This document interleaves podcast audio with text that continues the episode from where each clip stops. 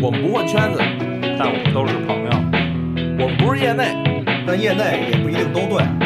因为想知道的更多，所以叫朋友们过来一起聊。欢迎收听特别二次元。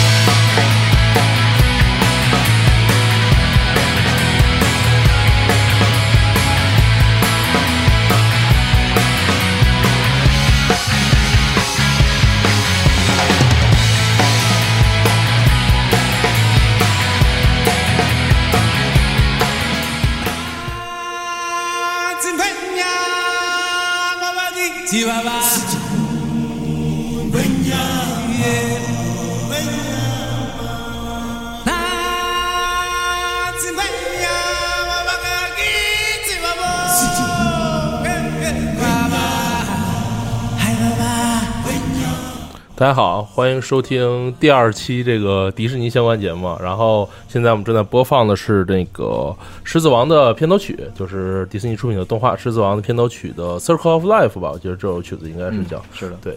然后嘉宾自我介绍一下吧，呃，还需要自我介绍吗？就是书接上文嘛，书接上文啊对对对呃，我是那个老虎，呃，之前在迪士尼做过几年的，迪士尼北京分公司做过几年的原创原创动画项目，然后现在来给大家书接上文，讲一讲华特迪士尼先生死了之后。公司的起起伏伏，以及一直到现在的一些故事。对。然后我们上一期是讲到了这个迪士尼先生去世，然后讲到第一次黄金时代，包括他是怎么开启的迪士尼这个伟大的公司，然后相关这些的事情。然后第二期我们就就按照刚刚才老虎说的，然后接着去往下去讲这个这个事情。嗯，好，呃，首先呢，就是说，呃，这一期的开始会相对来讲就是色彩上比较灰暗一些，因为迪士尼先生死了之后，呃，这公司经历了一段非常艰难的衰败期，嗯。就是这段时间呢，就是因为很多人就是没有办法能够拿出好的创意，或者说能够有好的决策去决定我们应该做什么样的东西，嗯。因为毕竟在那个时候，就动整个的动画行业，虽然说迪士尼自己已经开创出了一个他自己的风格也好，或者说这个行业已经被他给共建立起来了，嗯呃，建立起来也好，但是毕竟还是说，它毕竟还是个新兴行业，就相对于其他的动画行业是吧？对对对。然后再加上呢，那段时间真人电影对动画有非常大的冲击，嗯啊，所以这个高层呢又不断的变动，市场环境又不断的改变，然后直到一九七三年，这个罗宾汉和七七年的小熊维尼这两部片子就作为第一次黄金时代的终结，就这两部片子的票房还算不错。罗宾汉就是那个狐狸的那个。哦，狐狸那个罗宾汉是吧？对，呃，现在不又有了那个狐狸的动物动物乌托邦吗？对对对，嗯就是呃，罗宾汉跟小熊维尼这两部基本上是呃，就是票房还算不错，但这之后就一直就几几乎可以说一蹶不振了。其实很多人都不知道，小熊维尼其实是迪士尼出的。呃是迪士尼的版权，哦他是从那个绘本那里买了版权，一直在做开发。哦，呃，实际上之前看过一个财务报表，小熊维尼的玩具在这几大 IP 里面还算是卖的最好的。嗯，因为那形象很可爱嘛，然后做的是衍生产品也做对对的相当好，而且特神奇的是，小熊维尼其实没有什么内容，对它没有什么说像其他动画那样 对有什么爆款的内容。他虽然说后来这几十年拍了几部电影，但是在之前也好，或者说这么长时间以来也好，它玩具卖这么火，但它的内容其实产出非常少，所以有些时候我们大家也也是就是做动画研究的人也一直在研究这件事情，就是你在没有内容的情况下，怎么就通过一个形象就能够捕捉，就能够说吸引观众，或者说就是对吧？然后我像我之前去那个，我前一阵子就在录节目第一期和第二期这段时间啊，正好去一趟上海去玩了一下，去一下上海迪士尼。啊，然后那里边就有一个是那个叫巴菲熊吧，是叫那个，对对对，就那个个东西也是没有任何动画，我记呃得大学熊是吗？好像叫我大学熊，就是那个特可爱的女孩特别喜欢买那个熊的那个玩具棕，棕色那个，对对对对对。耳朵特别大那个，对，我忘了是啥，因为我对我女朋友对它特有兴趣，但我没什么兴趣。我现在那个钥匙链都她给我的那个熊，那个东西是好像是日本那边研发的一个新的 IP，、哦对他们就是想复制那个小熊维尼的这个思路。嗯，然后，但是他也做了一些相关的内容啊，但他内容就是单纯的卖萌，对对，我看他其实他也不是说是有什么，就是后面的故事支撑，他也不是什么经典 IP，但是怎么说呢？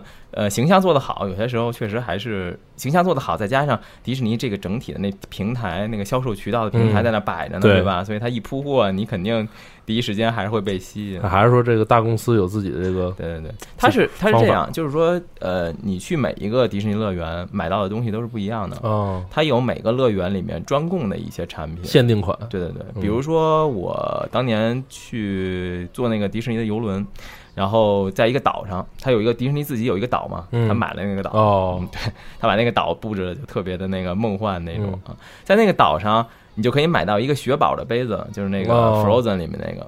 那个雪宝的杯子，我后来拿那个杯子。去乐园，去奥兰多乐园去玩，好所有人都好多人都问我说：“你这东西哪儿买的？哪儿买的？”对，因为它是买不到的，它嗯只有在那个岛上你可以买到这款产品。哦，上海也是，上海乐园里面有很多产品，包括加州乐园里有很多产品都是都是特有的，包括日本乐园，日本乐园就就更是了，因为日本乐园东京的迪士尼乐园是。呃，美国跟日本一家公司一起合资办的，嗯。呃，它的它受很多限制，呃，所以它的产品开发就更加的特殊，它经常会可以开发一些自己属于自己的东西，自己的东西。风格都不太一样。嗯，对，那个熊我看就和迪士尼其他的这也都不太一样，对对对，，因为它是研究亚洲人的消费心理，嗯。他就看亚洲人喜欢买什么样的东西，对，然后发现亚洲人就是喜欢买萌的，对，可亚洲主要是喜欢买萌的。其实太丑的一些东西，亚洲人现在呢，咱们说实在的啊，就是咱们跟美国人比起来，咱们的审美相对来讲是比较比较相对单一一些的，哦。就咱们喜欢的东西，就是很多很怪的、很丑的那种东西，咱们。咱们的普普普遍市场是接受不了，像什么，比如说怪物史莱克里那种，或者毛对对对对对对怪那种，，再比如说像那那个卡通 network 的很多东西，像嗯。啊像那个冒险时光 Adventure Time 嗯那种造型，虽然说很多很多人非常喜欢，嗯，但是大部分群众看到那样的狗跟看到那样的人，嗯我觉得基本上无法接受，对，吧还是会觉得很怪，嗯还是会觉得很怪。这个这个事情我们可以后面再说嘛，就是整个中国的市场是怎么样的。咱先继续说这个，就是有点跑题啊。对，还是跑题，然后这个刚才说到黄金时代的终结，嗯。黄金时代的终结就直接导致了一个问题，就是公司曾经一度决决定要关闭动画部门。哦，就不做了，对，就是因为呃，感觉二 D 的二 D 动画就传统动画的这种观影市场已经越来越小了，是，所以就决定说要要那个关掉，就把这些人全都清走。嗯。啊然后也就是因为这个罗伊迪士尼坐镇，嗯。他就说他说绝对不行，这是我们的发家立命的这个根本，嗯，绝对不能把这个我哥留下来的东西这种，呃，他弟。他他弟弟他弟弟留下来的东西，对，就是怎么着也不能关嗯。啊，所以才算是坚持下来，嗯。直到一九八九年小美人鱼的上映。嗯，才算是第二次黄金时代开启。哦。其实关于这三个黄金时代的开这个这个这个分划分分呢，就是也也有很多说法了。嗯。但是我们就用一种比较传统的说法，就是小美人鱼开启了第二次黄金时代。嗯。因为小美人鱼和和中间的那个罗宾汉啊、小熊维尼啊，也隔了很多年嘛，七三年到八九年，整个这一段时间。嗯。小美人鱼大小美人鱼大家肯定都看过了嘛，就是呃又回归到传统的公主系列，对，非常的美，嗯。故事讲的也很清楚，角色塑造呢也挺不错的，嗯。那就是非常就女孩肯定是非常非常喜欢的嗯。嗯。啊，歌也好听，对吧？嗯。啊，对。这十年的衰败期呢，公司有些比较重大的事件啊，就是就虽然说公司处于衰败期，但是还是有很多事情做成了，比如说啊，就是七一年的时候。呃，佛罗里达的这个迪士尼世界，哦，在罗伊迪士尼的努力下正式开幕了嗯啊！但是开幕之后，罗伊就死于脑溢血，哦啊，两个月完成了最后的 愿望，对对，算算是算是，嗯就是就是他们当时在佛罗里达买了特别大的一片地，就用这片地盖了现在的迪士尼世界。嗯。迪士尼世界分成好几块儿啊，嗯。呃，有一个什么 Epcot 世界公园儿，嗯。就是那个东西，反正你感觉好像跟迪士尼本身没什么关系，但是它还是就是因为当时怎么说呢，美国整个的那个文化氛围，就是对于科幻呀，对于整个世界，就是哦。他那个他他那会儿经济还算不错，就是嗯。他是一种特别高傲的一种一种态度，所以嗯。他就是盖了好多这种集世界所有景观于一体的那种。就世界公园最早是美国人发明的，哦嗯嗯就是埃博卡特这个地方，嗯然后包括有那个。加州的那个有一个有一个叫做加州 Hollywood Studio，嗯就是好莱坞，对对对对，嗯就是有一些惊相对惊悚一些项目的，嗯总之就是在那特别大一片地盖了这些东西。嗯，呃，然后奥兰多的那个迪士尼世界对。城堡是灰姑娘的城堡，哦，就是它每一个它有主题的是吧？对对对，它每一个乐园里面的城堡的主人都不一样。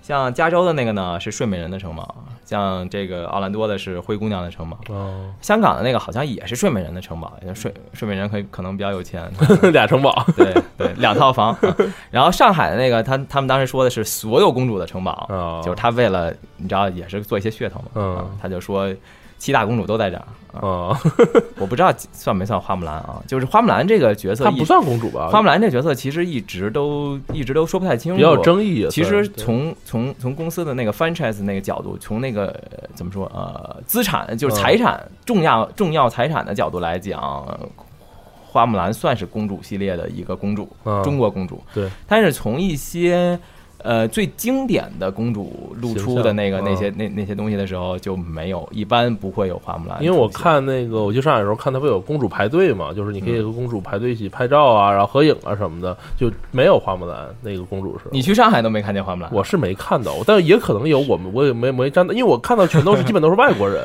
对然后小孩儿去找对找外国人和他们去合影，嗯对对对。好像我是没看到花木兰，也可能有我我我我 miss 掉的。其实那个公主系列现在这个阵营已经越来越庞大了嘛，对这不是一年好好几个公主好几个对登基的。去年是海洋公主，那个前两年是 Frozen Frozen 一下就俩，你想想，嗯所以就还是说回来，还是女性消费消费群体对能力强，嗯。然后因为花木兰当时也是惹出一些事嘛，然后我们后面再说，可能又有点跑题。然后咱们接着说吧。好，继续说啊，嗯就是第二次黄金时代，从小美人鱼开始呢，嗯，都做了些什么作品呢？这个其实很多很多东西就已经开始进入到我们八零后甚至九零后的童年了就。比较熟悉的一对，些就是动画了，就是咱们的，就是已经开始和咱们的世界产生交集了。嗯就是因为其实之前说迪士尼生平的很多事情，咱们都没出生嘛。对没看过也，对，很多东西可能你也没有看过，嗯但是从现在开始，基本上每一个你都能叫上名，并且我觉得啊，呃，你不说都看过吧，但是这里面百分之四五十你肯定是都看过的啊。嗯呃，八九年的小美人鱼，嗯然后九一年的美女与野兽，这个就不用说了，非常非常经典，就是有史以来第一部提名奥斯卡最佳影片的动画长哎片，。我记得白雪公主好像也提名过吧？对，但那会儿不是，但那会儿不是那个，呃，后来奥斯卡有些机制就改变了啊，对，它是个不变的这个，因为那时候好像是没有动画，所以它只能当时只能提名了最佳动最佳电影长片。对对对对，嗯，然后九二年的阿拉丁，呃，九四年的狮子王，对，啊，九五年的风中奇缘吧，风中奇缘对对对，也叫什么，呃，我忘了另外那名字。嗯，然后九六年的钟楼怪人，对，卡西莫多，九七年的海格力斯，九八年的花木兰，九九年的泰山和二两千年的那个幻想曲。对，大家可以看到，就是其实到这儿的时候呢，就是一几乎啊一年一部嗯，啊，这就说明整个这个公司的运营开始进入到一个好转的状态，产能也提高了，产能完全提高。它这些嗯其实都是不同的组在在同时做，啊能看出来不同的风格。对对对看的时候，动画其实风格是稍微有点不一样。然后那会儿就是流传一个非常有意思的事，就一个一个一个一个说法啊，嗯就是说你看这些组里面，但凡是那些制作过程特别痛苦的组，嗯反倒做出来的东西是特别经典的。比如说《狮子王》，《狮子王》的整个就制作过程就非常。我是我也是听其他人说的啊，嗯就是听公司里的一些老老员工说的，嗯说制作过程非常痛苦，他们就是反反复复的改，进行各种各样特别纠结的各种各样的尝试，但最后做出来的东西是非常非常棒的，嗯非常感人。然后反倒是像《风中奇风中奇风中奇缘》，嗯，还有包括像有一个片子叫《亚特兰蒂斯》，我没看还有包括像《星银岛 啊，》，就这些金金银岛，金银岛这些片子，其实在制作过程当中非常顺利，嗯大家欢声笑语，嗯做的特别开心。但最后做出来的东西呢，不得不说，不管不不论是成品的效果上，嗯还是最后票房的成绩上，嗯都不如那些最经典、最经典的那些。对，所以有时候我觉得。反正动画这行呢，也是就是个苦差事。对啊有些时候，有些有些磨难，你还是必须得经历，就得使劲儿弄才能做出好东西。嗯对对对，有时候太开心了，可能得不到好的结，果。太开心，它很多做出来就是行活嘛，就是也不会很差的，在在这个流水线里边，你做出来的东西，它肯定不会差到哪儿去。但你说能达到一个多好多牛的位置，其实我后来想过这个问题，嗯我我我感觉啊嗯，就反正这一期我们可以更多发散一些，多去聊聊动画的事儿嘛。嗯就我后来感觉是这样，就是说，但凡是做的很痛苦的这个作品，嗯它肯定是因为触及到了人性或者你灵魂最深处的一些东西，啊，所以每一个创作者他对这些东西，因为他看法不同，嗯。所以他就会很纠结，哦，他就会很痛苦。但是，但凡那些欢声笑语的呢，那说明他其实就是在表面的一些，对。就浮在表面的一些东西，他没有真正深入到说你真正灵魂拷问那个那个层次。活行活，对，所以就挺开心的，然后做出来就效果就不好啊。嗯。你去看真正打动人心的这些作品，比如说像《狮子王》，它嗯。真的是，它某种程度来讲，我不觉得《狮子王》是一个纯粹的动画片，对。它其实真的已经哈姆毕竟是经典名著《哈姆雷特的一个对确实一个改版它嗯。确实已经深入到了一些，就是你你进入到你的 deep heart，就是你到你内心最深处的一些感受上，包括最最经典就是那段木法沙和狮和那个辛巴在那个对对对，在星空星空下去嗯聊，还有我们将会去哪儿什么那些话对，就是那那些东西。西，就是你会觉得那不是一个动画片应该去应该去讲的一些。但是他厉害就厉害在，不是我是普通人，我我是小孩儿，我去看这个，我不会觉得有问题。我可能我无法理解他星空那个，我只能理解表层那些。对，但是我我们去看，可能长大一些，成年人去看，感觉又会有不一样的感觉。就是这样，所以你看《动物乌托邦》啊，呃，我我们习惯叫《动物乌托邦》啊，嗯实际叫《动物疯疯狂动物动物城对对对。呃，《疯狂动物城》里面的很多东西就是这样，嗯，就是你不同年龄段的人去看那个电影，你看到的东西是不一样的，对，对吧？嗯呃，成年人他可以看到，比如说对于他影射社会就歧视的这个种族歧视，还有嗯包括各种各样，还有一些那种就很成人、很职场那些东西，但小孩儿就看的是另外一套，东西，努力奋进加强的这个可爱、对可爱，好笑、嗯，动作，对吧？他看的是这些东西啊。嗯所以其实这个就是说，我们在探讨，有时候探讨说一个作品的深度，嗯对吧？这个作品的深度一定是要，这个作品的深度其实就像冰山下面的那个，就冰山下面一样。九一嘛，对对对，九一你浮出来的那个东西呢，反正就是只是一点只是那一份儿底啊下还有底下多着呢。对，百分之九十其实在下面沉着啊，才能把那上面的那一份儿拖出来。嗯然后这个十年黄金时期呢，还有一些其他重要的事件啊，就是九二年的时候，巴黎迪士尼乐园开幕嗯啊，，这是第一个本地本土外的迪士尼乐园吗？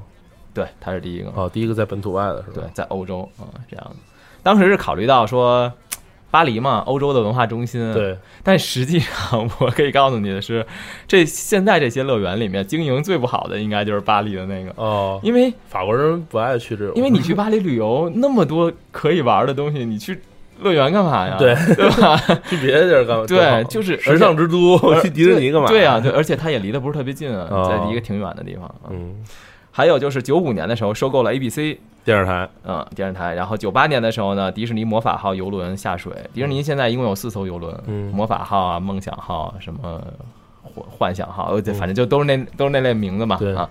然后现在有四艘，每一艘呢都是都特别特别大，就是呃跟两倍泰坦尼克号那么大。哇，那么大，对对，但其实现在的游轮一般都是那么大，哦嗯就标准的啊。嗯呃，我我之前看过一个报道，就是评选呃前十名，世界的、嗯。世界就是说游轮的前十名，游轮航线包括你的嗯。体验各方面啊，嗯。前十名，迪士尼这个是排，反正是排在前十名之内的，嗯这是肯定。嗯很多人都没想到说还能有这么好的体验或者怎么样，但实际上，呃，我去体验过一次，我是觉得反正真的挺意想不到的。它是它是一个也是类似于像哥斯达那样的，比如在国内有出航口，然后我比如十十几天的时间我在游轮上玩，然后再回来，对，它航线特别多，哦，它有一个是从美国本土出发，一直航行到阿拉斯加的。哇那么老远，它就是每到一个地儿呢，嗯。大家就下船，哦，然后然后呃工作人员组织你坐大巴，再到里面去玩。对对，对还有一个欧洲的港口，呃呃，还有一个欧洲的线路是嗯也是就是沿着巴黎啊这些嗯这些地方走。嗯呃，有没有巴黎？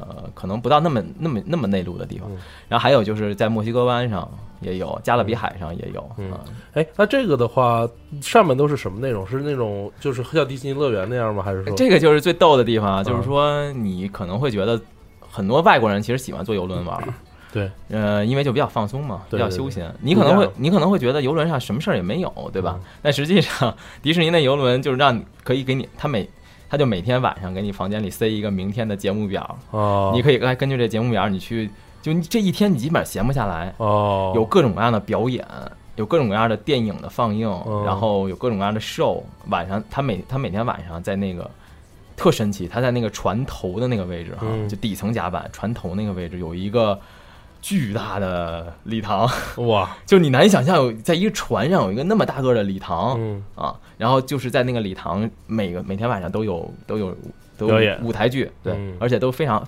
呃非常棒的舞台剧，因为你想嗯。迪士尼就做这个的嘛，啊他一定做的很好，然后呃。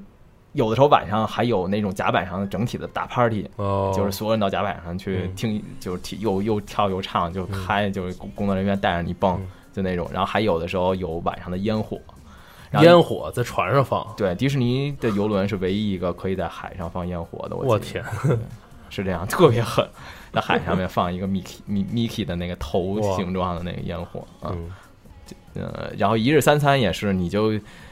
它有自助餐厅，嗯你你就平时没没事儿，你就可以不停的在那儿吃一，天吃八顿都可对以，对，完全没问题。然后嗯那个自助，呃然后到正餐的时候，每天嗯。晚上的正餐还有那种特别豪华的宫殿式的，就跟它有一些，它有它有不同的房间，有一个嗯。叫做什么宫殿餐厅还是什么就各种公主服侍你吃饭。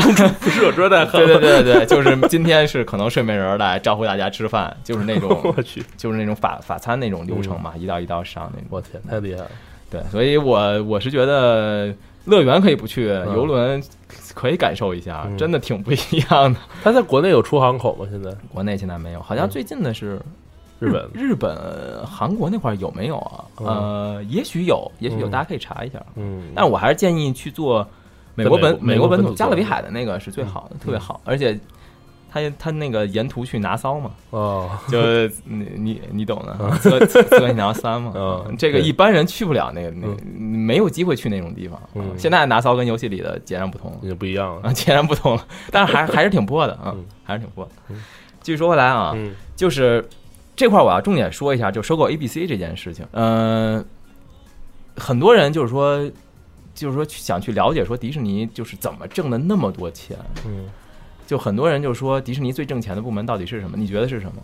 我周边吧，我一直觉得就，对，你觉得是周边？啊对有些人觉得是电影，嗯有些人觉得是动画，嗯有些人觉得是乐园。但实际上，可以负责任的告诉你们，都不是。嗯，迪士尼每年财年，其实这个东西不是什么秘密啊，嗯就是你去，因为看财年报告就行了，华尔街每年都要公布这些东西，财报的财报啊你去看财报，你会发现迪士尼每年百分之五十的营收是 ABC 帮着挣的，哦，电视台，是电视台帮着挣的，嗯就百分之五十及以上吧，嗯啊，其实 ABC 帮着挣的。当然这两年好像有点开始下滑，然后这 ABC 里面超过百分之五十的钱是谁挣的呢？嗯，是 E ESPN 挣的。体育是吗？对，所以你就知道，就是说，美国是一个体育大国，美国人对于体育的消费远比其他任何一个文化领域都要高。你想想，每年超级碗广告来那么一次，对，迪士尼可能一年所有员工的工资全出来了，甚至还有富裕，嗯，对吧？对，所以就是这个东西。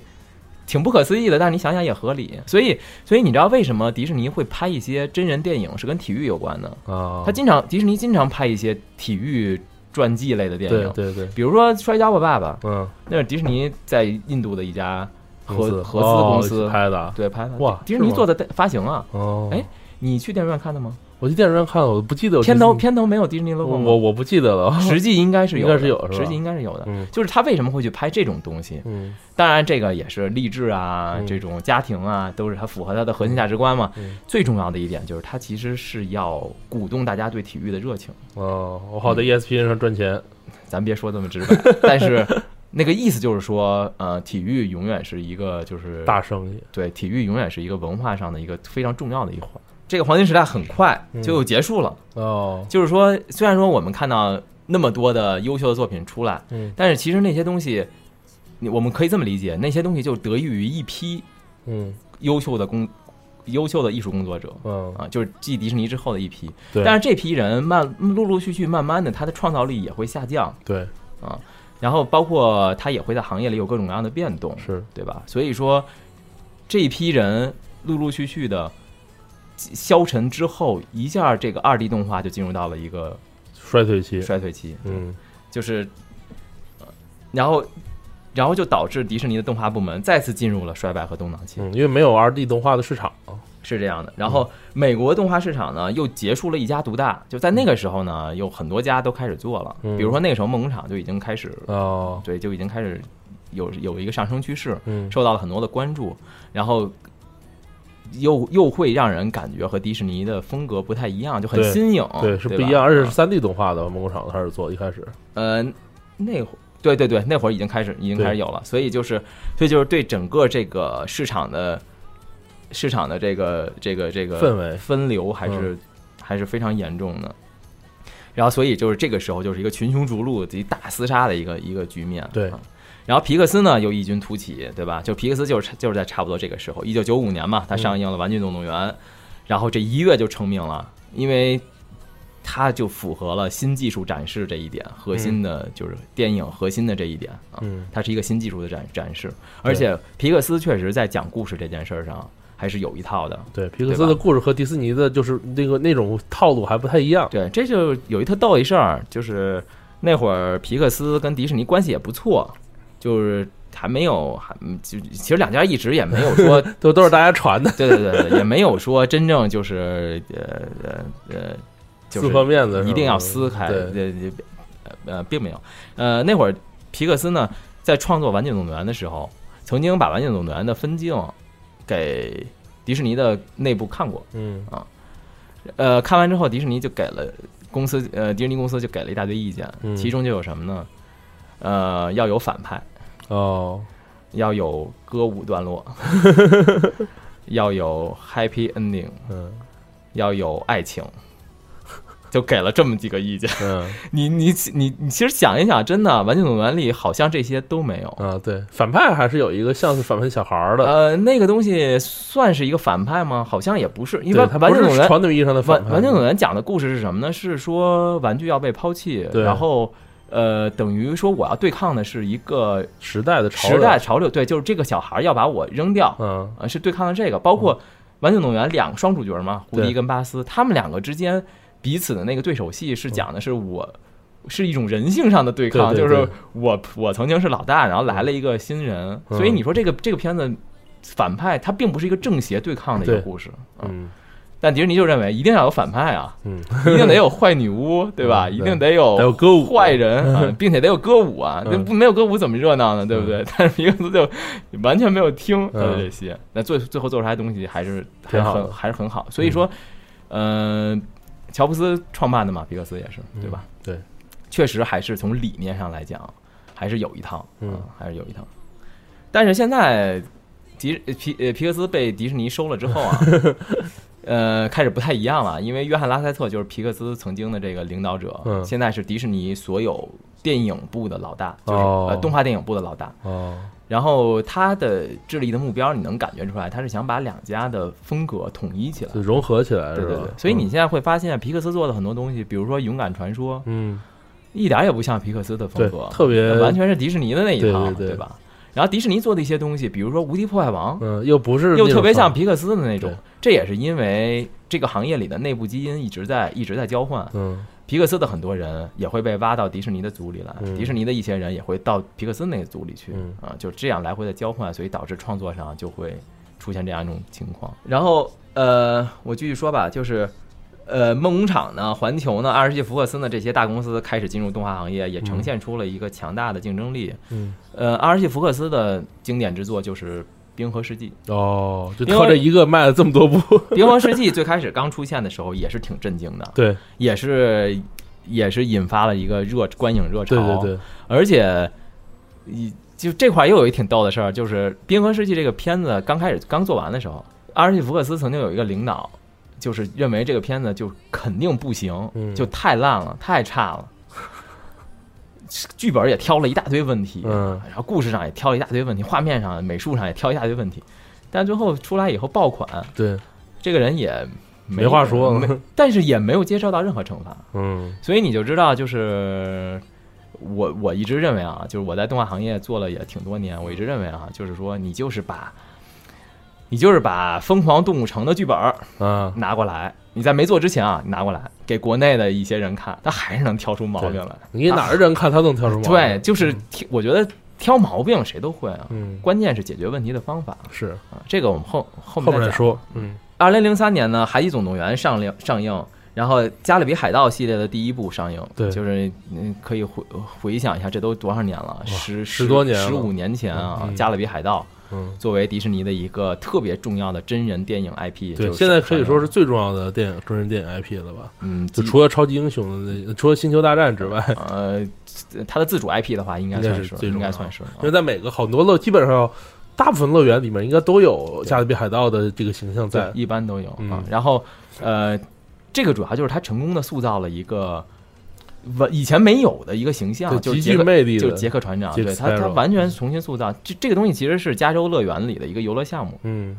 那个游乐项目就就叫加勒比海盗，曾经里面是没有杰克船长的，嗯。然后呢。就根据那个写了个剧本，塑造了一个角色，然后一下这个角色又火了，然后所以你现在看所有加勒比海盗游乐项目里面都会把杰克 Jack Sparrow 给放进去，当主角对，对，然后上海那个乐园那会儿，那上海那个乐园那会儿策划的时候呢，嗯。公司就说过，就说那个别的 别的国家啊，是先去乐园再看电影，对，中国观众是先看电影再去乐园，所以嗯。我们的乐园里这加勒比海盗这个项目一定要做到电影那个级别。哦，这也就是为什么上海乐园你去了对吧？我去了，那个太好太厉害了，做的那个效果，确实挺狠的，嗯。就是当时他他们来 pitch 的时候，就是来跟我们讲的时候，就说你会坐一个船，然后从掉到海里面去。对对对。我，们当时都难以想象，你这东西怎么做、啊？在海。底我还有，对，我们以为是一个玻璃船，就是玻璃罩罩上，但实际上你会发现，它现在是通过通对过，完全靠投影，全息全投影的那种手段，就完全让你感受到就是掉下去了，对吧？嗯。就是在两个船中间升起来，对，还是挺震撼的。太厉害了，呃，然后继续说啊，就是迪士尼在二零零五年的时候呢，上映了一个三三维动画片，叫《四眼天机》。嗯，这个东西呢是一个标志性的转折点，从此呢，公司就走上了纯三维化的一个道路，传统手绘、传统手绘那种动画时代就算告终，二 D 动画彻底告别，彻底告别。了。嗯。就当然后来还做过《公主与青蛙》这种特别有情怀的片子，但是我们就认为那个已经不是不说是主力了，对，不是说我要在商业上取得多大成功了，嗯。那完全就是一个标志，就是一个纪念性的一个活动。对，四眼天机这片子呢，也挺逗的，因为我认识做这个片子的人哈，嗯。嗯，就当时在公司里做的，也是后来我们那个原创分部的老板嘛，嗯。他呢他就跟我们说，就是那会儿啊，公司真的是不知道该干嘛了，嗯二维动画也不行了，对吧？嗯，然后真人电影那边弄得如火如荼，动画部门这边就是弄了一大堆提案，弄了一大堆项目，二维的项目都都被驳回去了，对，也并且有一些确实上映，做出来上映也效果非常惨，所以那会儿真的不知道该不知道该干，嗯。不知道不知道该干嘛，所以就拨了一笔钱，就拨了一笔钱，找来一帮刚那会儿刚从大学毕业的一些做三维的人，因为那会儿其实三维也刚兴起是吧？我们说了很久，但啊实际上这就是一几年之内发生的事情嘛啊，嗯就是做三维的人真的不多哈，然后就找来一帮人说，就给你们一笔钱，你们就看着去做一个，嗯试试看，对吧？做一个三维三维片子，他们就真的就做出来了。嗯那个片子其实大家可以找出来看一下，我觉得并不难看。你看过吗？叫没看过叫啥呀？四眼天机。现在我好像靠是讲一个是一个鸡，然后对一他怎么逃出去？嗯，他就是说地球要毁，世界要毁灭了，对对对，没有人相信他，我我我特别小的时候好像看过，外星人要来了。对啊那不应该是你特别小时候的片子，好像是我特别小时候看的，我记得是嗯，呃，我看看，零五年我十几岁嘛05，十几岁嘛啊，对吧？？差不多。挺小的时候看的，对，那个片子呢，在商业上并没有取得特别大的成功，嗯但是不得不说，那个片子作为公司的第一个三维三维动画片，还是说有一定的历史意义的。对，啊，有它的历史意义。他就通过这个呢，首先他明白了三维是怎么回事儿，而且在在此之前，很多迪士尼的员工是非常排斥三维的。啊不本来就不喜欢这种，那会儿曾经有一段时间哈，惨到什么程度？就是扔给所有的这些画原画，曾经都是画原画的嘛，嗯。对吧？画原画、画动画，就跟咱们看茶杯头的那个制作过程似的，就那帮人每天就在那儿伏案画，拿纸画，一张一张看，就扔给，就是把你这些纸全都没收，不让画。给你一电脑，啊，你去学，如果你不学，你就走人，太惨了，就到这种程度。因为公司也没必要养你了，我们不做二维了，对吧？嗯。养你干干嘛用呢？就你就学。哎，所以有些时候想一想，就是时代的潮流，时代潮流，你是根本没有办法逆转的，对你没没有办法学了半辈辈子画原画，都画成大师了，对那些人都是一些精英高手啊，嗯在二维手绘里面，什么公司不用你，你学三维不学滚蛋吧，你这 太惨了，想想都太惨。还是会给你钱的。嗯呃你你走还是会给你钱，这是肯定的。但是就是还是就所以他们那会儿哎那些那些老老艺术家嗯巨恨电脑，嗯就特咬牙切齿，他他们就觉得就是我们干的好好的，突然一帮人出来把我们饭碗全抢了，对，对吧？就不要我们了。哎，就这这个东西真是没有什么可办法，对，真的没有办法。我觉得啊，我们有生之年还会再经历同样的，就从三 D 再往后的一个变化也许是变成纯立体空间的嗯一些东西，我不知道，就是 VR 绘画或者。嗯，或者 AR 画，或者对对对对对很有可能。嗯我觉得，嗯，我们要做好这准备啊。啊，对时代，反正就在这儿，你不跟上，你可能就会被淘汰。是这样的。嗯，然后呃，这就讲到零五年了啊、呃，就我刚才说那些，就是嗯让、让艺术家们 学电脑啊，那嗯差不多还是九九九九十年代的事情，嗯啊、呃不是两千年以后的事情，嗯，也就是咱们小的时候，嗯就是就是做四眼天机差不多那那个时代。然后继续往后讲，就是零五年的时候，呃，上海分公司就正式成立了，就并且开始办公了，同时。香港迪士尼乐园就开幕了，嗯嗯，其实就离我们现在生活很近了，十几年前了因为已经已经是零五年了嘛。嗯零六年的时候收购了皮克斯，嗯，就是这两家经过这么多年的一个竞争，最终还是达成了一致，就是呃给给全额收购了嘛。嗯所以有一个事儿啊，就是迪士尼现在这家公司最大的股东，个人股东，你知道是谁？乔布斯啊，不是是乔布斯家族，是乔布斯家族。嗯，他拿皮克斯换了迪士尼，多少我数字我不记得，反正换了那么一点点股权。啊，但是你想想，那一点点股权，现在迪士尼市值多少亿？我记得是两千，哎，两千亿美元。嗯我我我记不太清了，反正总之这么这么多钱，对吧？嗯、你你你你你你持个零点一，你试试。啊，他是就是他们家是是最大的最大的股东，经历了这么多大风大浪，起起伏伏哈，这多年的小心经营跟运筹帷幄啊，几次重大的成功的决策，然后看似这个猛虎不敌群狼。但是实际上哈、迪士尼已经在这个过程当中攒完大招了，就是猛虎已经已经在蓄力呢。已经蓄力，对，嗯要结束了，马上就要开启第三次黄金时代了。嗯我们这块儿讲的其实有点快，但是你想想这个过程，大概也是二三十年的这样的一个过程，对吧嗯？它它先是白雪公主开启第一次黄金时代，对，然后中途消迪士尼死后消沉，嗯消沉之后再以再以小美人鱼、狮子王这些经典的力作嗯打出了第二次黄金时代。对，第二次黄金时代又再次以三维被被三维被打败，被三维给给掐死，对吧？嗯就结束。经过又又经过了几年的低沉，嗯再马上就要开启第三次黄金时代，嗯这差不多起起伏伏啊对，这这差不多就是公司整个一个历程。那么第三次黄金时代就非常燃，嗯，就听起来非常燃。零八年闪电狗嗯开画画就是吹响这个号角。闪电狗其实票呃整个的成绩哈，包括它的这个作品最后的效果都还是不错的，口碑就已经很很好看，很好看，口碑就已经开始出来了。对嗯，他就已经把曾经二维做二维的时候那些经验、那些理念，嗯已经用可以成熟的用三维来表达出来表达了，对来来传达了。然后一零年长发公主，一二年无敌破坏王，一三年冰雪奇缘达到了顶峰，这就很快，你你会发现这几年的时间，一下一下就来到我们现在这个这个生活这时代了。对嗯，嗯。无敌呃无敌破坏王呢，当时其实提名了奥斯卡最最佳动画长对，片，被被勇敢传说打败了，是吧？对，但最后被勇敢传说打败，我们我们都不太服我也不太服我们就觉得这个实在是 你知道这这没这有时候有些时候也没办法，嗯。因为奥斯卡它是犹太人的对，那它是一个美国白人的游戏嘛，它是等于是一个代表着精英嗯阶级，对。就是代表着一种文化导向的那样一个东西，它它可能确实，对对 gamers 不是很在乎，其实。但是挺奇特的啊，就嗯。有一年的奥斯卡最佳动画长长片颁给了 Rango，你看过那个片子吗？我好像我我知道，但我没那个看过蜥蜴的那个。啊，对，我知道那个我就觉得特别狠，嗯。因为那样的片子，那种那种片子，有人形容说就是隔着屏幕你就能闻见臭味儿。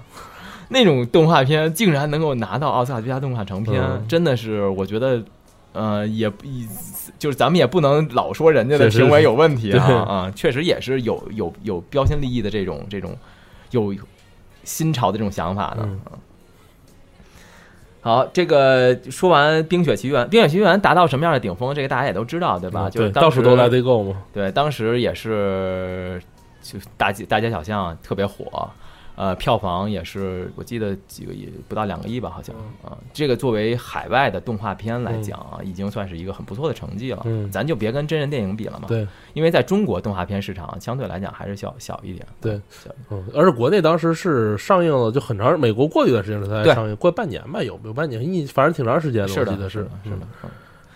嗯然后，但是在这个特别逗的是，就是在在日本极其的火，这个《Let It Go》对对对极其的，我就火到没有任何道理的火，对对对，太火了这个电影在日本。呃 是，所以所以美国人有的时候也，他们也摸不清楚亚洲人的喜好，呃对喜好啊。嗯，他有时候觉得呢，就是我老给你们看一些外国人的故事吧，你们也许会不喜欢，对。但是会又后来又发现有一些外国人的故事，他们又真喜欢，嗯。所以这东西就很难讲。对，我给你做一中国人的故事，反而你不喜欢。了。对对对对，反呃反而可能会有一些争议或者怎么样的嗯。然后呃，一一四年是超能陆战队嘛，对对吧？那个对大白，然后一五年是疯狂动物城，对，哎，一五年还是一六年？一五，反正他15年他每次都是都是过年圣诞档嘛，对，就是每次都是年底，嗯。然后咱们上映就是可能在晚春节之后，对。啊，就反正差不多都是一五年、一六年的海洋奇缘，啊，对对对对因为海洋奇缘嘛，哎，那今年是什么？今年还没上呢吧？今哎，怎么我我记得是今年海洋剧院啊？是吗？无所谓的，反正就这几年的差不多吧，差不多吧，啊，就是《超能陆战队》票房和最后的效果又比《冰雪奇缘》翻了一番，对，《疯狂动物城》又比《超能陆战队》翻了 好几番。嗯，现在《疯狂动物城》依然是，呃，就反正现在来讲，《疯狂动物城》是国内动画电影票房最高的嘛，对，是这样的，十二亿还是嗯。十三亿啊？嗯嗯好像将近十三亿，十三亿人民币，嗯。这是一个挺挺可怕的一个事情，是。就是动画电影哈、第一次达到这样的一个一个高度。嗯，呃，所以说到这个呢，就是说呃，所以刚才说的这些都是迪士尼本部在做的一些事情。嗯。嗯，我们现在来说说皮克斯啊，嗯，就是因为在公司里面呢，其实这两家虽然说现在是一家哈，嗯。但是大家做的作品还是多少有点较劲，嗯，还是多少有点较劲，因为内部较劲，因为每年你想想那个呃市场份额就这么大，对，然后每年奥斯卡提名你会发现又有迪士尼的，又有皮克斯的，对他们虽然都是一家，但是毕竟每个组的人他还是希望我的东西能够得奖嘛，对吧？嗯呃，零六年收购了皮克斯呢，这这笔这笔交易很快就会发力，很快就开始发力。嗯呃，零六年至今呢，皮克斯贡献了什么？就是进入到公司之后，他嗯贡献了什么呢？赛车总动员》《料理鼠王》《飞屋环游记》《玩具总动员三》《赛车总动员二》《勇敢传说》《怪物大学》嗯赛车总动员三》最近也也上了，我在美国也看了，啊，你已经看了，对，看了看了，去去去美国出差的时候顺便也看了，那你觉得怎么样呢？就感觉没有二好看，呃 好吧，但技术是不是对，技术非常厉害，又感革新了？对，？太厉害，他那个表表现速度啊和表现这种，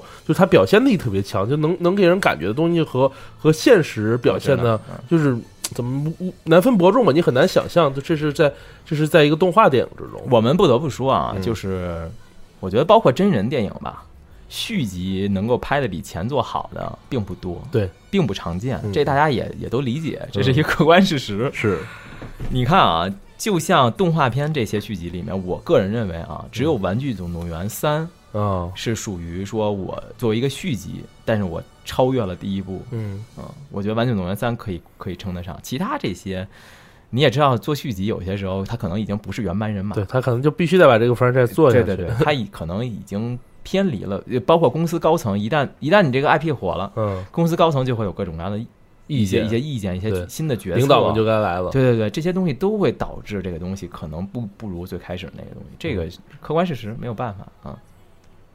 但是我们不得不说啊，《赛车总动员》这个 IP，嗯你要知道，就是之前看过公司内部的一些报表，嗯说这个《赛车总动员》的玩具基本上是统治所有三到十岁的小男孩。是，而统治的二十多、三十多岁都有。我我我在那个我我去去那边出差的时候，就是和我们一块儿有一个那个多边形，就是他嗯嗯我们一块儿，然后他就一直在找那个闪电麦昆，因为他当时出了一款就是带着 LED 屏的闪电麦昆的那个可以遥控的玩具。他找了大概基本上基本上每天只要工作忙完了，他要去去 Best Buy 和那个 嗯那个那个你你玩具翻斗城去找。对，你就你都不知道，就是其实我也觉得挺不可思议的，嗯，就你都不知道现在的就是这些这些小朋友、小男孩儿，他们很多都没看过这电影，对，就对于那个汽车的痴热爱，就对于一个长着眼睛的汽车，就到痴迷到那种程度。我觉得这和美国车文化其实也有关系。但中国孩子也喜欢，嗯你就就就我就我就人男男男男人的身体里就带着这种喜欢车的基因，可可能能是这样，而且再加上那个车又又长得又帅又强对对对对对。然后零九年，呃呃，就动画这边咱们说差不多哈。嗯，零九年的时候呢，迪士尼收购了漫威，对。啊、这个就是一个特别轰动的事情。对，当时因为没有人想过会有这样的一笔交易嗯。达成啊、这些这就有点像那个，有点像前段时间传闻说苹果要收购迪士尼似的。嗯对，我个人是觉得可能性不太，我也觉得没有太大可能性。不太大。对，就是这这听一乐吧嗯。但是真要是弄成了，我也不，我们我们也只能说这是真的是活久见了，对吧？嗯，零九年收购了漫威，然后这个交易当然就立竿见影，对嗯吧？当然他也花了大价钱。对，漫威的整个宇宙也是做的越来越厉害了，在迪士尼的宣发的帮助之下，嗯没错，你可以看出来哈，在在此之前的漫威其实确实还不错，是呈上升趋势。漫威的第一部真人电影是钢铁侠嘛？对钢铁侠一，对，当时是破釜沉舟做的钢铁侠，对对对对对对嗯对，呃，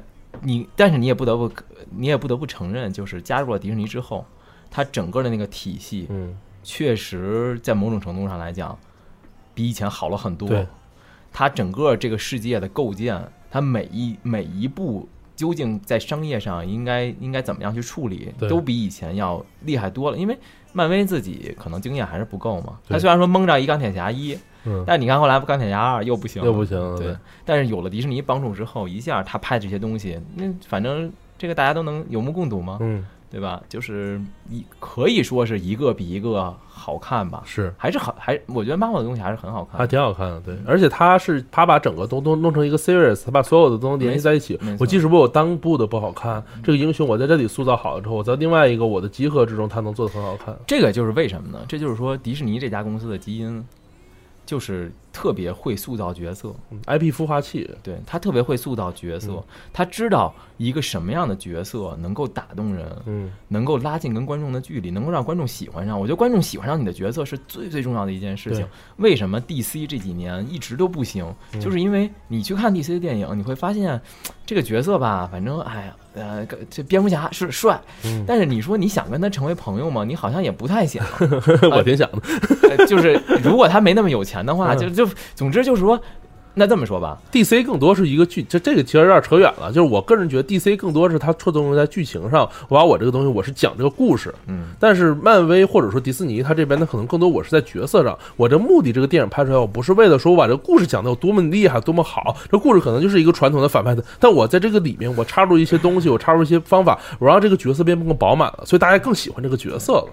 反正我我不得不说啊，嗯，呃，复仇者联盟那几个人和正义联盟那些人比起来，你还是会觉得复仇者联盟那些人更亲切一些，对对吧？是咱不说想不想成为朋友吧，嗯，反正那些人你会觉得更亲切。可能还是因为他用用太多的笔墨，我在塑造这几个人的角色了，而毕竟现在 DC 还刚起来，就这几个角色也塑造的不太好，加上 DC 有点着急吧，对，有点着急。急这几年。嗯，咱们就这扯扯太远了，说 DC 漫威之争了。对嗯，然后就是到到此为止呢，就是一九呃零九年一零年哈，嗯到此为止，迪士尼全球的这个布局就完成了。对，然后这等于是他你想，他把小孩儿也覆盖了，青年人也覆盖了，基本上女性也覆盖了，对对全全家庭，然把后所有所有最好骗钱的人全覆盖。科幻片 对吧？星嗯有星战，然后嗯那个那个呃，魔现在是后面一一年的事儿。呃呃对，那时候那那是后面的事儿。嗯，总之就是呃，在那个时候呢，就是它已经成为了一个全平台的一个娱乐帝国了。对，霸主。嗯嗯一一二年的时候嗯，啊，收购了星战，对呃，收购了卢卡斯影业，对啊从此以后就是这个同样啊高投入高产出是这这笔生意，嗯，他也是为了把星战接着往后去做嘛，做那个续集那几部嘛。然后他刚一收刚一收完，立刻宣布三部曲，嗯，对？吧？就是我就是已经准备好打好招呼对，了。其实其实就早就已经想想清楚了，啊嗯，但是所以所以有时候我们就觉得，你想一个黑武士就值多少钱？我觉得一个黑武士值这个达斯维达值的钱非常值钱值钱。六十亿美元吧，至少啊。所以就反正呃，到到这个时候吧，那我们重新总结一下，嗯到收完收购完了卢卡斯影业，它的这个全球布局就结束了，它的去平台已经完全搭建好，对它全年龄段所有的观影人群全都覆盖到了，嗯所有的娱乐行业全都覆盖到了。嗯然后一六年的时候，上海的迪士尼乐园开幕了。是上海迪士尼乐园其实那会儿也是研究了很久，嗯，本来要盖在北京，哦，但是后来呢，政策原因是吧？呃，其实北京政府希望、希望希望在这儿盖，对，通州嘛。嗯，但是后来就是发现什么呢？在盖在北京的话，一年有半年开不了张，哦，冬天是吧？冬天冷，完全开不了。春天刮沙尘暴，啊，你就开不了张。嗯，所以最后还是决定选在一个稍微暖和一点、海洋性气候，对海洋呃不，另外空气稍微好一点的地方。嗯北京周围确实重工业污染太严重。嗯。啊、所以就最后决定还是在上海。啊嗯。上海乐园也是花了大价钱，对。和中国政府和上海的那个上海市政府也是一，上海市政府也有些入股啊，这样、嗯。这建的那个巨大的一个乐园。现在现在来讲，呃，每天的客流量还是保持着一个挺高的一个，状态。人人真真那么多，你去还是很多是吧？我去那天下雨的人都非常多，对是是啊、嗯。所以就是没没办法嘛，就是他已经完成了这种布局，对，对吧？所以它的任何就乐园，我们现在嗯。我们现在就把乐园跟银幕作为两个终端，嗯。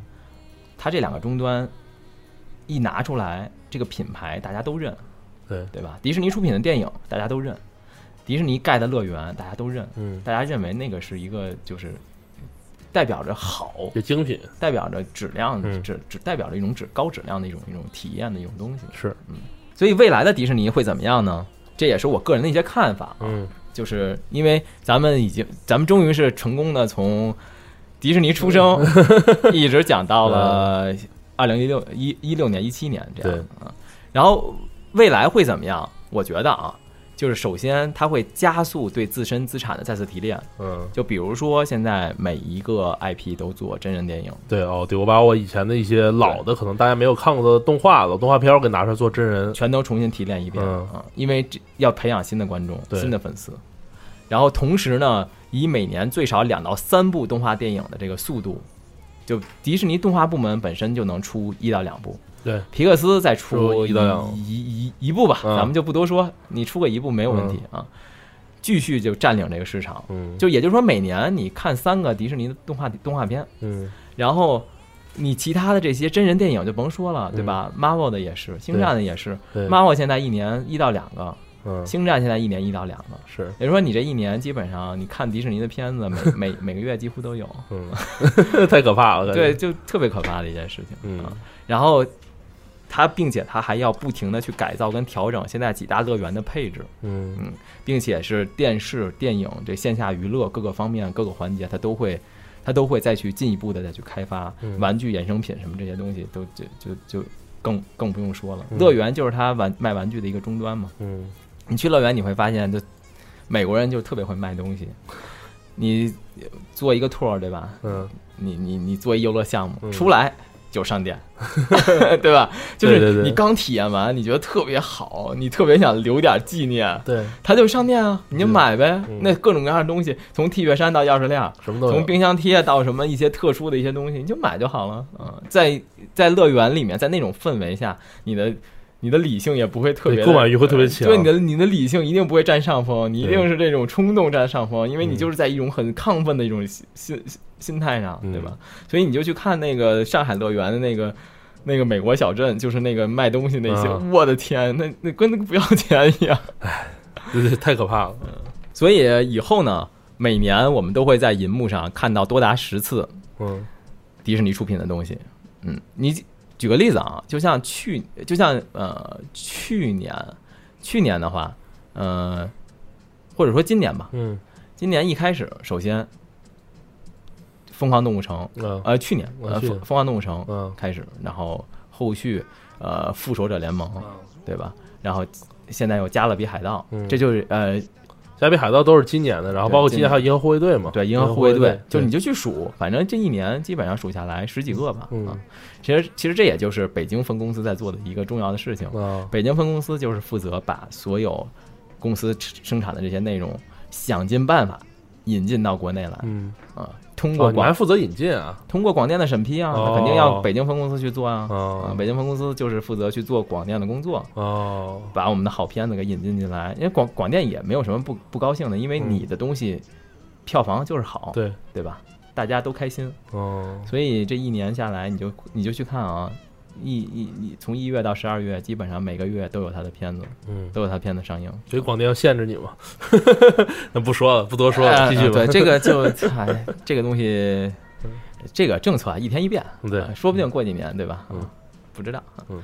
然后接下来呢，就说说我在迪士尼做的一些事情吧。嗯嗯，就是我觉得公司的事情已经介绍的差不多了嗯啊，就是迪士尼生平的经历啊，嗯大家也已经听得很详细了。对。啊接下来就讲讲我在公司一些体会跟 跟一些感受吧。好，首先是这样，就是小神龙俱乐部，大家小时候应该都看过。对，。看过。嗯，小神龙俱乐部其实是迪士尼和上海的一家公司最早的时候哦，一起做的一栏一一档栏目，因为是这样啊，就是全世界各地，呃，基本都有迪 Disney Channel，就迪士尼在全国各全世界各地都有它的频道，嗯但是中国是不允许你有频道的嘛不这是不可能的事情，嗯所以他们那会儿就是想了个办法，就说我在你这儿开一档栏目，嗯，对吧？这个栏目叫小神龙俱乐部啊，就这是我们跟你们一起弄的。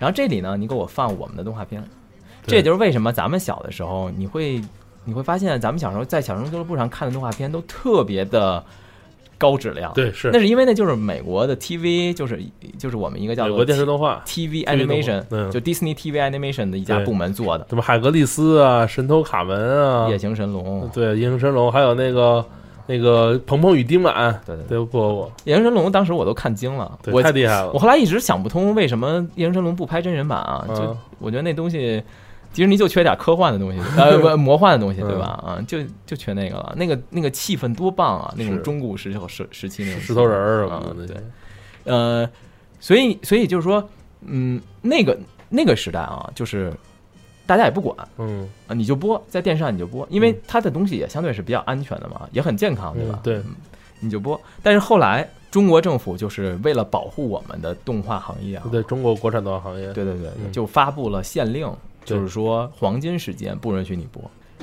又进一步演变成嗯全所有时间你都不能播。啊，不能播，所以你后来会慢慢发现，小神龙俱乐部包括国外所有这些东西都嗯开始渐渐被淘汰掉了，啊，我们就迎来了喜羊喜羊羊的春天。嗯啊对，其实喜羊羊就是在那个时候起来的，但是后来喜羊羊又被迪士尼迪士尼买了，你知道吧？啊，是吗？我呃，就这块儿可以跟大家说个，就大家当个八卦听吧。嗯，喜羊羊很火，对吧？对，然后迪士尼呢，后来就买了喜羊羊十年的产品开发版权。哦，他现在周边产品已经给了迪士尼开发了，是吗？这能说吗？这这不是商业机密，哦，行，十年嗯，这是新闻。嗯十年，十年我十年我估计还有几年呢。嗯，但是你看他开发任何东西了吗？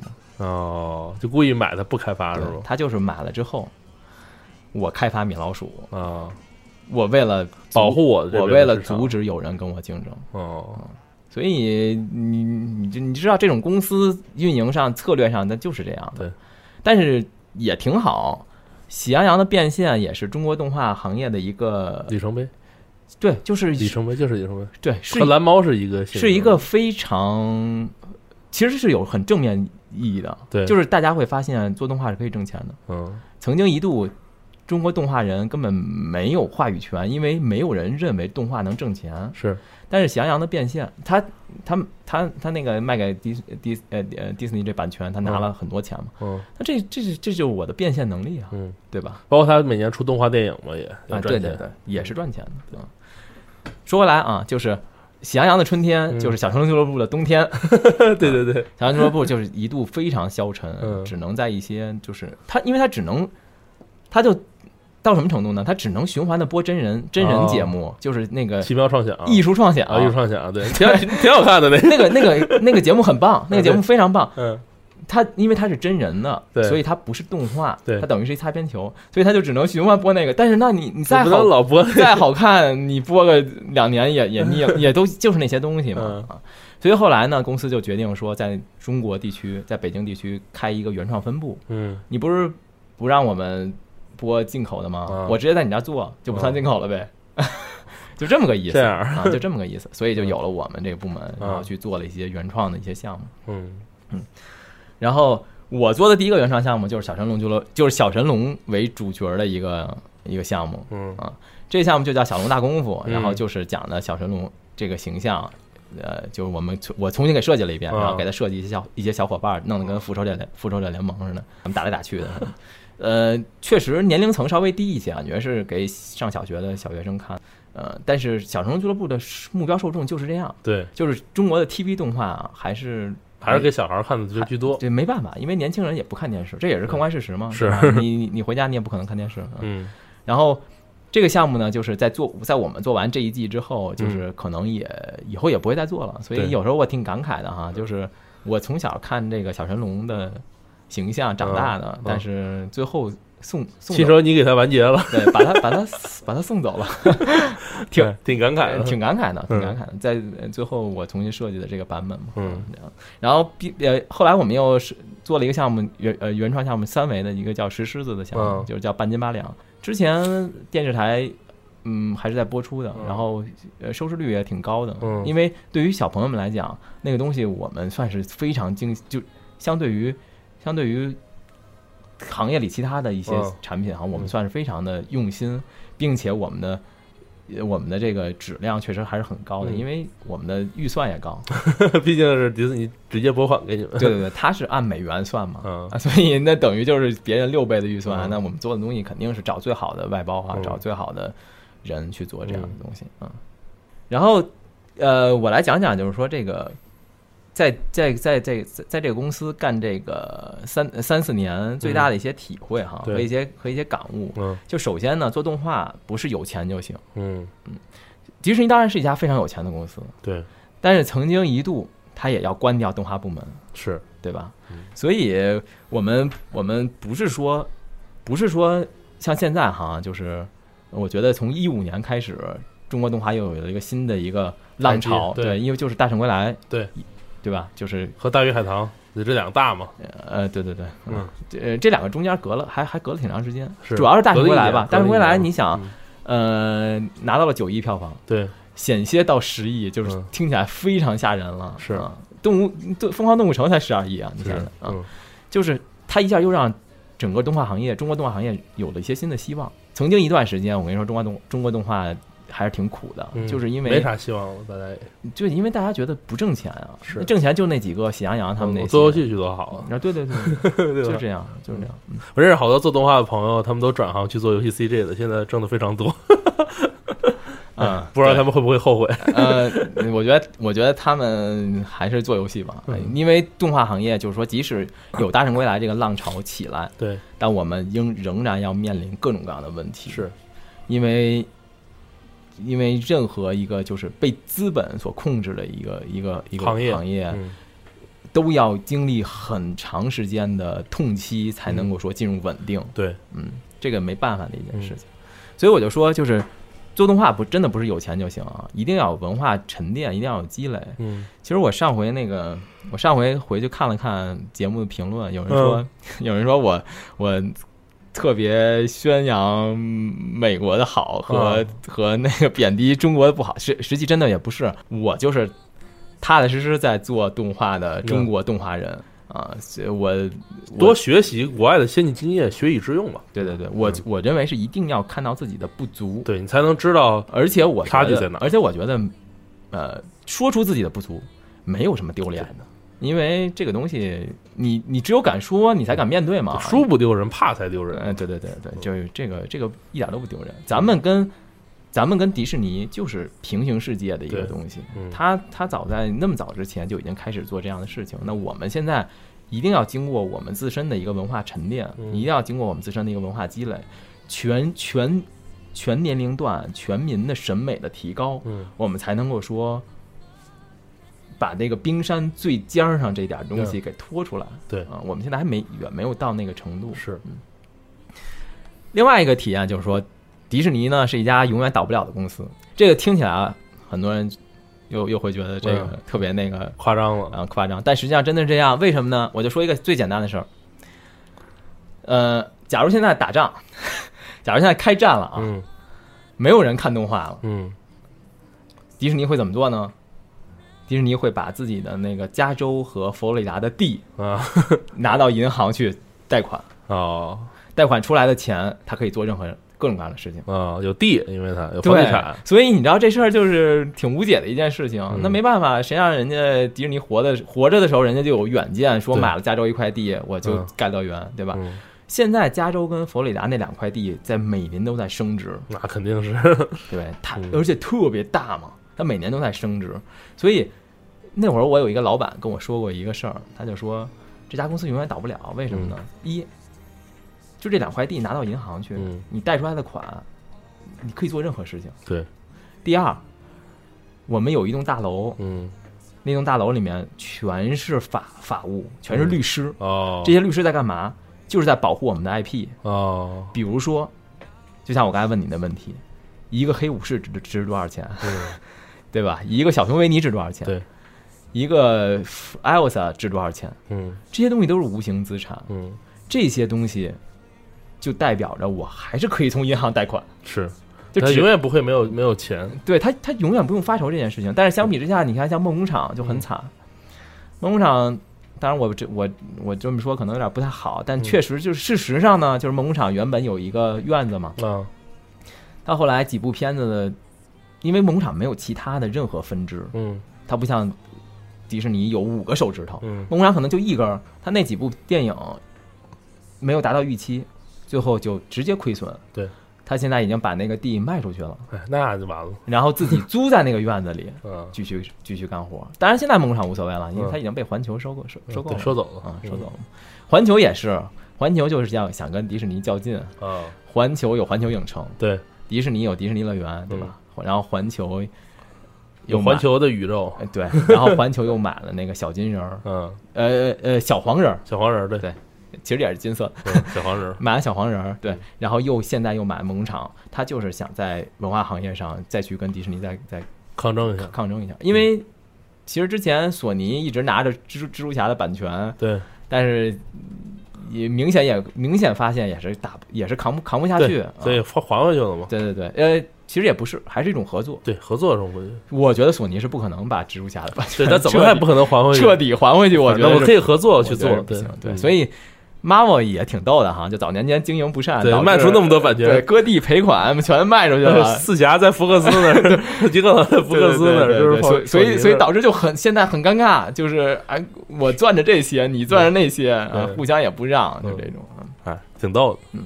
然后这呃，这就是我这个呢，又能引申出我的一个新的一个嗯。观点啊，就是说其他的竞争对手是鲨鱼，但是迪士尼是乌贼。嗯，因为它触手多，对，因为它领域特别多，对。啊其他的就顶多就是一条鲨鱼，看着也确实挺挺凶狠的。对，然后接下来一些想法就是说，严格的管理虽然看上去有些不近人情哈，但确实很有效。嗯。这个就是我在公司内部的一个体会，就是说他对于各个部门的员工啊，嗯。包括各个各个 IP 的管理是非常非常严格的。这上一期我也说了嘛，对啊，，NDA 什么的各种对对，对，他有的时候严格到有点僵硬。比如说啊，举个简单例子，像那个我之前说过，说迪士尼对于员工的，这就是这种演职人员的外表是要求很高的嘛。对比如说你不能留胡子。嗯啊然后那会儿呢，我我我我我们老板跟我讲过一特逗一事儿，迪士尼有一游轮嘛，嗯对吧？他有游轮，他游轮要招一个船长，然后有一个船长来应聘，嗯。或者说他们找到了一个，嗯，那个船长就长着那种特别标准的卡通形象里的那种白色的胡子，山羊胡，啊，